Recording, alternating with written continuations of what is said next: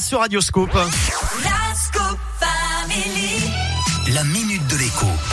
C'est avec Jean-Baptiste Giraud qui me rejoint. Bonjour JB. Salut Eric, salut, salut. Alors JB, t'as pas de bonnes nouvelles euh, pour nous là ce matin. Hein On va Ah bah parler là, des... là, le- le- je vais pas faire le Père Noël dans la cheminée, mais si tu veux, je me rattraperai vendredi, je trouve. Un, Bon, on fait ça alors. sujet. Euh, Aujourd'hui, on va parler des mutuelles et c'est une explosion des tarifs prévus pour 2024. Folie. hein. Voilà, plus 8%. Euh, ça, c'est la grosse, grosse, grosse cata pour ceux qui n'ont pas de mutuelle euh, financée par leur employeur. Alors, je vais Ouais. procéder dans l'ordre. hein. D'abord, si vous êtes salarié, comme 21 millions de Français, eh ben vous avez normalement, obligatoirement, une mutuelle qui vous est fournie par votre employeur. Ouais. Bah là, pour le coup, vous êtes impacté, mais vous êtes impacté, je dirais, moins, De façon cas raisonnable. à la marge.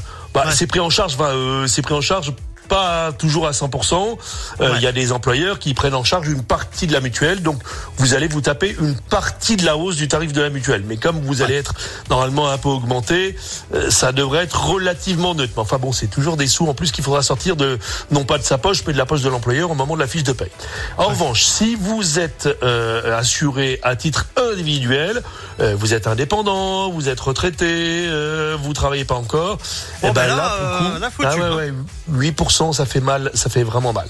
Euh, je vous dirais bien, euh, la solution, comme toujours, c'est de comparer et de chercher une autre mutuelle qui vous proposerait la même chose pour moins cher. Ben, il se trouve que ça existe.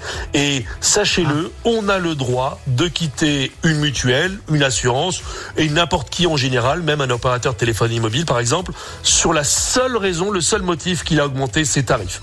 Donc en conclusion, vous recevez l'avis d'augmentation du tarif de la mutuelle, vous commencez à prospecter, vous cherchez, vous trouvez moins cher, vous pouvez vous barrer. Et l'autre bonne nouvelle, c'est que normalement, c'est c'est la nouvelle mutuelle qui va faire toutes les démarches à votre place pour résilier la précédente euh, garantie, le précédent contrat.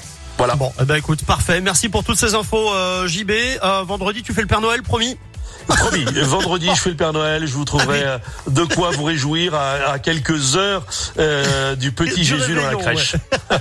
Parfait. Merci JB. À vendredi. À vendredi. Ciao, ciao. Sound Ciao. pour la suite et puis Travis.